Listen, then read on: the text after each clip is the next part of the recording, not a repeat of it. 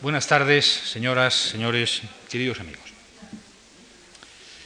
La Fundación Marc tiene hoy la satisfacción de presentar en Madrid una colección de obras maestras sobre papel procedentes del Museo von der Heydt de Wuppertal. La exposición, que abarca el periodo comprendido entre 1810 y 1951, se compone de 68 obras entre acuarelas, dibujos, grabados, pasteles y otras modalidades de 32 artistas europeos considerados pioneros de la modernidad por haber mostrado caminos a los artistas posteriores. Se encuentran entre los autores grandes nombres de la historia del arte que han influido en la evolución del dibujo contemporáneo. Sus obras son de una gran variedad temática y técnica y pertenecen a variadas corrientes estéticas. Nuestro propósito al presentar esta colección en Madrid es ofrecer una ocasión para el recreo personal de los espectadores y para el estudio del trabajo sobre papel de esta larga lista de destacados artistas contemporáneos. Simultáneamente a la exposición, que durará hasta el día 22 de abril, la Fundación ha organizado un curso de conferencias que permitirá a quienes estén interesados en ello avanzar aún más en el conocimiento de las diversas técnicas y motivaciones del arte sobre papel. La doctora Manuela Mena, conservadora del Museo del Prado, será quien, a partir del día 6 de febrero, en una tanda sucesiva de ocho lecciones, desarrolle lo que ella misma ha denominado la permanencia de lo efímero, para poner de relieve que el papel permite a los creadores plasmar obras de arte de gran repercusión e influencia. Ni que decir tiene que a este curso están invitados todos ustedes. Esta exposición que hoy inauguramos es fruto de la amistad y la colaboración entre el Museo von der Heydt de Wuppertal y la Fundación Farmar. En el año 86 presentamos ya en estas mismas salas nuestras una colección de lienzos procedente de este museo alemán. Y en el año 99 la colaboración de Wuppertal fue decisiva para la exposición monográfica, que muchos de ustedes quizá todavía recuerden, de Lovis Corinth, que también presentamos en la Fundación.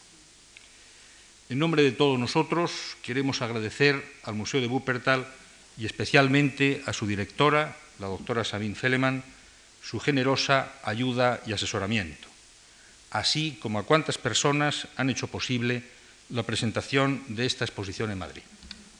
Debo resaltar a este respecto que el montaje ha sido dirigido por Gustavo Torner y que el catálogo ha sido diseñado por Jordi Teixidó y que la colaboración de ambos sigue constituyendo un privilegio para la Fundación Juan. Y voy a ceder el uso de la palabra a la doctora Sabine Feleman para que pronuncie la conferencia inaugural de la exposición. La doctora Feleman, que es autora de la introducción del catálogo, hizo sus estudios en Colonia, Múnich, Bonn y en la Sorbona de París. Es directora del Museo de Wuppertal desde el año 1985 y es sin duda una buena ocasión la que nos va a ofrecer a todos nosotros para aprender un poco más respecto a la magnífica colección de dibujos de su museo.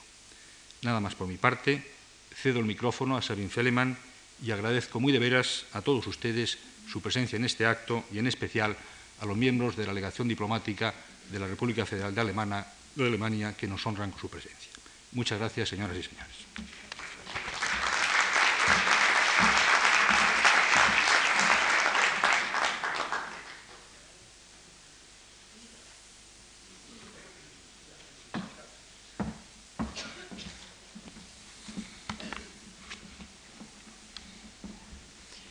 Sehr verehrter Herr José Luis Juste, sehr verehrter lieber José Capa, sehr verehrte Damen und Herren. Leider spreche ich nur in Deutsch und bitte mich vorab schon dafür zu entschuldigen. Aber ich denke, dass die Simultanübersetzung besser ist, als wenn ich irgendwie stolpernd die Sprache versuchte zu sprechen. Ich möchte Dank sagen vor allem für eine immer wieder wunderbare Zusammenarbeit, bevor ich hier zur Eröffnung dieser Ausstellung spreche. Von Caspar David Friedrich bis zu Picasso. Hauptsächlich Meisterzeichnungen aus der klassischen Moderne. Einen ungebrochen hohen Stellenwert genießen Meisterzeichnungen der europäischen Klassik nach wie vor. Die ersten Bilder bitte. Der Besucher darf, Moment, darf sich in dieser Ausstellung am weiten Panorama der Gegensätze in diesen Zeugnissen spontaner und direkter künstlerischer Äußerung ergötzen und kann erleben, wie die Zeichnung am besten den Zugang zur Absicht des Malers und des Bildhauers öffnet, gleich wie impulsiv hingeworfen oder ausgefeilt sie sich auch geben mag. Entschuldigung für den kleinen Faden da, den konnte man nicht mehr wegbekommen. Europäische Meisterwerke von Caspar David Friedrich links bis zu Picasso rechts, ersterer von ca. 1810 bis zu ungefähr 1910, dem Frühwerk von Picasso, also 100 Jahre aus der bedeutendsten Phase europäischer Kunst, europäischen Kunstschaffens und auslaufend, wie einige von Ihnen bestimmt schon gesehen haben, mit den drei Chagalls von um 1949 und dem letzten Werk von 1951 von Oskar Kokoschka. An die 70 Arbeiten, Pastelle, Aquarelle, Bleistift, Kreide, Kohlezeichnungen, Gouachen, Tempera, Ölfarben und einige wenige Radierungen und Litos, alles auf Papier oder Karton oder auch Papier auf Leinwand aufgezogen, sind aus dem reichen Schatz unseres Museums, das insgesamt über 30.000 Arbeiten auf Papier bewahrt, hier in der Fondation Marc in Madrid nun ausgestellt, zum Teil wie die Arbeit von Schwitters links zum ersten Mal überhaupt. Wir haben sie erst vor kurzem inventarisiert und entdeckt in unserem Schatz. Rechts sehen Sie dann ein Nolde dazu. Die Sprache und der Dialekt der Zeichnung. Sie ist ein aristokratisches und anspruchsvolles Mittel, das den Betrachter herausfordert und zum Nach- und Mitdenken zwingt, denn die große repräsentative Form ist es noch nicht. Hier wird nicht laut wie in der Oper gesungen, sondern hier wird leise geprobt. Diese Ausstellung spiegelt die Entwicklung der europäischen Kunst wider in ihrer bisher wichtigsten Zeit. In dieser Zeit gab es immer wieder gegenläufige Entwicklungen zwischen Affirmation und Negation des Vorhandenen, zwischen Konvention und Avantgarde, wie Sie hier auch sehen, bilden Sie sich Ihr eigenes Urteil über die Avantgarde dieser Zeit. Die Zeichnung als autonomes Kunstwerk wird seit der Renaissance gepflegt und geschätzt. In der Linienkunst, wie man das nannte, lassen sich sowohl die impulsive, erzählerische, aber auch die reflektierte Sprache gut nachvollziehen. Von der Romantik bis zur Abstraktion, von den großen Einzelgängern wie Degas links, Toulouse-Lautrec, Cézanne, Seurat, Chagall, Picasso, Klee rechts, die jeweils mit, ihren, mit mehreren Werken hier vertreten sind. Eine ganze Reihe von Künstlern dieser Ausstellung sind nicht vornehmlich Zeichner. Einige Werke, wie die von Nolde oder Rolfs und Kandinsky, haben durchaus auch malerischen Charakter. Ja, schon einmal konnten Sie, meine Damen und Herren, Meisterwerke aus dem von der Heid Museum, damals unter dem, unter dem Titel von Marais bis Picasso, hier bewundern. Das war 1986, 87. Damals waren es ausschließlich Gemälde. Heute sind es vornehmlich Vorarbeiten und die spontaneren Werke der Künstler, also Skizzen, Studien, Entwürfe, so als hätten wir den Künstlern über die Schulter geschaut bei der Entstehung ihrer Kunst. Denn spätestens seit dem Impressionismus interessiert sich die Kunstwelt intensiv auch für das, was vor dem endgültigen Werk des Künstlers steht, seine ersten Eindrücke, Impressionen, seine Vorgehensweise, seine Eigenart, die anhand von Skizzen und Entwürfen viel ungeschminkter zur Geltung kommen kann. Die Impressionisten, hier zwei Beispiele auch aus unserem Museum, haben den Eindruck von Flüchtigkeit bis in die Endfassung ihrer Gemälde hin zu retten versucht und dabei viel Mühe angewandt, die Frische und Spontaneität bei der Überarbeitung der Naturerlebnisse im Atelier zu bewahren, so als handle es sich noch immer um Skizzen und Improvisationen, die im Rennen mit der Zeit den flüchtigen Augenblick festhalten, wie dies Monet zum Beispiel auch bei seiner Waterloo Bridge links von um 1900 zeigt, wo der Rauch der Fabrikschornsteine im luftigen Nebel nur scheinbar steht. Von seinem Hotelzimmer aus blickte er nach links auf die Waterloo Bridge. 37 Mal hat er von dort aus Bilder gemalt. Aus dem blauen Dunst ließ er die Brücke erscheinen, sah schon die Sonne aus dem silbernen und lichtblau wattigen Tönen heraus auftauchen, wenn andere noch nur Dunst wahrnahmen. Oder wie es Degas mit seinen grazilen Tänzerinnen auf der anderen Seite darlegt, die eigentlich nicht in dieser Stellung verharren können. Oder auch der Seiltänzer von Paul Klee, links, er könnte jeden Augenblick abstürzen. Der qualmende Dampfer hat nicht stillgestanden, als Nolde ihn malerisch zu erfassen suchte, und Yvette Gilbert rechts hat das Publikum nur kurz begrüßt. Toulouse-Lautrec hat sie doch trotzdem zeichnerisch festgehalten. Alles eingefangene Momentaufnahmen mit Licht und Farbe durchtränkt, authentischer in der Wiedergabe auf dem Skizzenpapier als Öl auf Leinwand. Als es das bürgerliche Leben der Zeit, dass diese, ist es das bürgerliche Leben der Zeit, das diese Ausstellung insgesamt einfangen möchte? Wenn Sie an Picasso als einen der Titelgeber dieser Ausstellung denken, den Guru des frühen 20. Jahrhunderts bestimmt nicht. Einmal abgesehen von den Landschaften zeigen auch die Figurendarstellungen der Expressionisten eine modernere, eher alternative Version von Leben. Frech zum Beispiel wie Heckel Kirchner hier ins Bild band.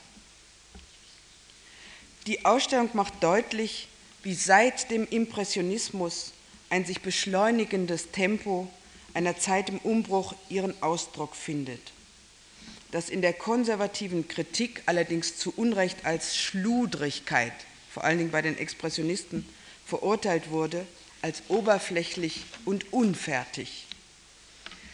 Demgegenüber versuchten die Künstler der neuen Sachlichkeit, den akademisch konventionelleren Stil der Salonmalerei bis in die Zeichnung wieder zurückzuführen, zuweilen nicht ohne augenzwinkernde Ironie so bei den Bildnissen von Otto Dix hier links und den Bildern von Max Beckmann, dem letzten Malerfürsten aus den 20er Jahren. Die Ausstellung beschäftigt sich mit Geist und Auge, aber auch mit der Hand des Künstlers. Die Machart, die Entwicklungsstufen, die Vorstadien von Bildern werden hier gezeigt. Es sind die Arbeiten des Künstlers im Verlauf des Entstehens eines Kunstwerks in den unterschiedlichsten Vorgehensweisen mit dem Ziel, möglichst alles mit frischem Blick zu erfassen.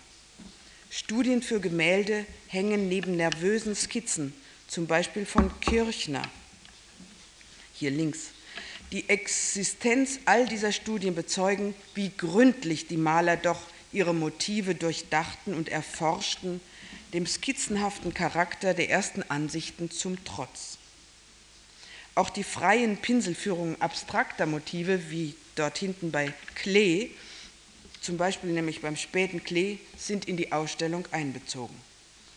Es ist eine hochkarätige Schau geworden, die bedeutende europäische Künstler Franzosen vor allem, auch Spanier, Deutsche, Holländer, Engländer und Österreicher vorführt. Eine facettenreiche, dichte Ausstellung, in der bei keinem der Künstler die Kunst zur Routine erstarrt. Überall wird noch experimentiert. Jedes Blatt für sich ein Meisterwerk. Die Arbeiten auf Papier sind von persönlicherem, intimerem Charakter, naiv oder raffiniert. Diese Pioniere der Moderne haben zur Veränderung der ästhetischen Maßstäbe in der jeweils folgenden Generation geführt.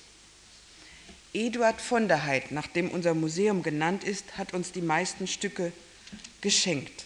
Zum Beispiel die Salome von Picasso. Man sieht sie hier etwas schlecht. Er hat sie für die Sammlung eingetauscht gegen ein Gemälde von Leonor Fien, das heute im Museum in Lugano hängt. Keiner kennt diesen Künstler mehr. Er hat also gewiss nie beim Aufräumen das übriggebliebene dem Museum vermachen wollen. Immer wenn Sie in der Ausstellung auf den großen Namen stoßen oder auf große Namen von Künstlern stoßen, sind die Werke von von geschenkt. Ein besonderes Konvolut sind die Landschaften. Übrigens rechts ist ein Seurat. Das ist auch eine Besonderheit, dass wir fünf Seurats, fünf Seurat-Zeichnungen in unserer Sammlung haben. Dann aber zu den Landschaften, die Schwerpunkte des Expressionismus und dann auch die farbglühenden Chagalls. Einiges hat von der Heid ursprünglich anderen Museen versprochen gehabt. Die Zeichnungen von Seurat zum Beispiel hingen lange in Ascona und sollten eigentlich da bleiben. Die Salome von Picasso hing im Aufzug in Ascona und wäre beinahe dort verblieben. Die felsige Landschaft von Thoma, diese hier, und die Waterloo Bridge, die Sie schon gesehen haben, von Monet, die Schneelandschaft von Sisley, waren als Leihgaben schon 1937 in der Berliner Nationalgalerie. Doch vor 1933 ließ Justi, der damalige Direktor des Berliner Museums, die Leihgaben an von der Heydt vorsorglich zurück in die Schweiz senden, wo sie dann den Krieg unbeschadet überstanden und nachher dann zu uns kamen. Gott sei Dank. Nur ein Corot von von der Heydt landete im Krieg als Beutekunst in St. Petersburg. Wir versuchen immer noch, ihn irgendwann zurückzubekommen. Caspar David Friedrich, den Sie zu Anfang sahen, steht für die Romantik mit seinem 1810 auf einer Wanderschaft durchs Riesengebirge entstandenen zarten Aquarell. Der Vergleich zu Cézanne, den Sie da draußen sehen und hier auch noch, um 1888 bietet sich an. Auch dort nur zarte, farbige Andeutungen Ruhe, Menschenlehre, keine besonderen Akzente, Besinnlichkeit. Van Goghs präimpressionistisches Blatt hier in der Ausstellung von 1883 zeigt nicht die helle, sondern noch die eher dunkle, intensive Farbgebung nach holländischem Vorbild. Rechts dazu ein aus unserem Besitz stammendes frühes Gemälde von Van Gogh verschlossen und abgeschirmt die bäuerlich geduckten Häuser. Und Sie sehen, dass dieses, ähm, dieses Aquarell einen Baum hat, den Van Gogh genauso übernimmt in dem Gemälde. Anders bei Sisleys Winterlandschaft von 1888. Ein Blick auf den Bahnhof bei Schneematsch. Die Impressionisten wie Sie vielleicht wissen, liebten Schneedarstellungen. Auch von Monet gibt es einige und von Courbet haben wir auch wieder in unserer Sammlung eine solche Schneelandschaft als Gemälde. Strenger und systematischer als die Impressionisten versuchte Cézanne, die formale Reduktion und Selektion der Farbe zu erforschen und auf diese Weise zu einem bewussteren Bildaufbau zu kommen. Das sind zwei Cézannes, eine Zeichnung hier in der Ausstellung und ein Gemälde aus unserem Besitz. Er stammte aus Aix-en-Provence. In Pontoise, was er dort hinten gemalt hatte, hielt er sich bei Picasso auf und malte dieses Bild, L'Ermitage von Pontoise, neben vielen anderen. Danach ging er wieder zurück in die Provence und malte solche stille Waldansichten wie hier. Cézanne brauchte, wie Renoir einmal betonte, nur zwei Farbflecken zu setzen, um Vollendetes zu schaffen, wie man hier sieht. Er bevorzugte einsame, geschützte Orte, um zu malen und zu zeichnen. Durch Bäume verstellte Nahsichten liegen ihm ebenso wie offene Ausblicke auf entlegene Bergmassive. Denken Sie an den Mont Saint-Victoire. Schwerelosigkeit erreichte er darzustellen. Weite durch Leere zu übermitteln, gelang nur Cézanne. Mehr oder weniger nichtssagende Motive gestatteten ihm eine eigenständige Aquarelltechnik zu entwickeln. Wegbereiter der Moderne waren aber auch die Neoimpressionisten. Seurat links und Signac rechts mit einem Gemälde aus unserer Sammlung sind wesentlich jünger als Cézanne, beschreiten ein anderes Vorgehen. Durch das Studium der farbtheoretischen Schriften von Chevreuil, Helmholtz und Ruths wurden Seurat und Signac angeregt, die Malerei sozusagen der Malerei eine wissenschaftliche Grundlage zu geben. Signacs Bild rechts, der Segelboote, zeigt in der Malerei auf, wie die neue Idee des Pointillismus funktionierte. Zwei verschiedene, in enge Verbindung gebrachte Farben scheinen sich gegenseitig anzutörnen einen Hauch der Komplementärfarben der anderen anzunehmen. Seurat hatte diese Methode als erster angewandt. 1886 stellten beide, nämlich Seurat und Signac, zum ersten Mal Werke dieser neuen Richtung zusammen aus. Später zerstritten sie sich um die Urheberrechte dieser Idee. Seurat ist in der Wuppertaler Sammlung mit fünf Zeichnungen vertreten, zwischen 1881 und 85. Eigentlich eine Sensation. Zwei davon sind Studien zu dem Hauptwerk, das Sie hinten sehen, ein Sonntagnachmittag auf der Insel La Grande Jatte, ein Gemälde, das in Chicago sich befindet. Und dieses ist eine Zeichnung dafür, äh, eine Vorzeichnung. Sie sehen, dass dieser Mann mit dem krummen Baum dort in der Mitte in dem Ausschnitt auch zu sehen ist. Sie lassen etwas von der Bedeutung erahnen, die auch in seinen Gemälden der markanten Silhouette und der strengen Flächenordnung zukommt. Es hat trotzdem auch schon diesen pointillistischen Charakter, selbst in der Zeichnung. Seurat schuf die geistige Grundlage für die Kunst des 20. Jahrhunderts. Er ist selbst nur 31 Jahre alt geworden, hat insgesamt ca. 500 Zeichnungen geschaffen. Anonyme Personen schuf er, in körperloser Entrücktheit, in kreisenden, wirbelnden, Linienbewegungen in Helligkeit und Dunkel. In ein Gewebe eingesponnen erscheinen die Gestalten. Die Kunst um 1900 wird dann auch, hier ist nochmal der Angler von Seurat, aber die Kunst um 1900 wird dann auch von Odilon Redon hinten visualisiert. In visionärer Fantasie lässt er hier ein Mädchenprofil, ich hoffe, Sie erkennen es, im Spiegel erscheinen mit einem Blumenarrangement unten. Auf die Frührenaissance eines Piero della Francesca bezieht sich der Prä-Raphaelit Burne Jones mit seinem späten Mädchenbildnis von 1896 mit goldenen ähm, Farbtupfern gemalt, zwei Jahre vor seinem Tod. Degas ist ein Sonderbereich. Degas da hinten dieses Bild, besonders das Frühwerk dass Sie mit einem trompetenblasenden Engel hier in der Ausstellung sehen können. Die späteren Werke sind impressionistischer. Entmaterialisiert werden die Tänzerinnen zu körperloser Erscheinung in momentaner Bewegung und wie zufällig wirkenden Stellungen festgehalten. So auch bei den vor ihm nicht für darstellungswürdig gehaltenen Aktdarstellungen wie diesem da von mit sich selbst beschäftigten, sich waschenden Frauen. Degas stellt die normale, unbeobachtete Bewegung dar, wie in der zeitgleich entdeckten Momentfotografie, zum Beispiel eines Nadar. Einen eher düsteren Aspekt zeigen die frühen Picasso-Blätter aus der blauen Periode von ca. 1903, die Zirkusleute hier, arm, mit angstverzerrten Gesichtern, diese, bezeichnen diese Phase in der seinem Freund Casagemas durch Selbstmord verloren hatte. Apathisch, passiv die Haltung der blockhaft isoliert zusammenstehenden Gestalten. Das Bild dort hinten hat uns einmal gehört. Das ist beschlagnahmt worden als entartete Kunst, ist dann versteigert worden für 66,6 Millionen Mark, hat sich dann lange in Japan befunden.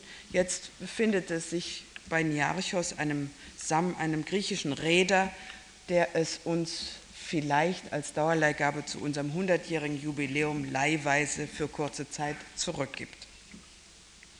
Die Salome, die wir zu Anfang sahen von Eduard von der Heid, die hat der Sammler von der Heid seinerzeit Richard Strauss gezeigt, dem Komponisten der Salome-Oper, der sich daraufhin entsetzt über Picasso geäußert haben soll. Klee und Rolfs mit expressiven Landschaften bilden zeitlich die Folge, auch mit solchen Blumenstücken. Und als Abgesang drei Chagall-Bilder. Eins fängt schon dort an. Levkojen, blaue Landschaft und Sonne und Mimosen des über 60-jährigen Chagall. Gouachen aus dem Jahre 1949. Traum, Erinnerung, Fantasie als Ausklang zu einer Ausstellung, die sie sich in Ruhe und Muße zu Gemüte führen sollten. Ein Klang blühender Farben, kreisender Formen zeigt kurz nach dem Zweiten Weltkrieg eine Freude und Lebensbejahung, die wir uns zu eigen machen sollten, zumal dies fast die spätesten Arbeiten dieser Ausstellung sind und somit uns zeitlich am nächsten liegen. Zum Abschluss und zeitlichem Ausklang der zeigt ihnen der Magier Kokoschka zwar nicht den Vogel, aber den Hasen als Schatten an der Wand mit seinen Fingerspielen, ein improvisiertes Selbstbildnis inmitten von allerhand Zaubergerät. Und noch als Ironisierung der Projektion von Lichtbildern auf die Wand, also das, was ich hier jetzt gerade tue. Und damit möchte ich dann auch aufhören, nicht ohne Sie daran zu erinnern, dass erst Joseph Beuys eben solche Hasen bald danach häufig wiederverwendete. Danke.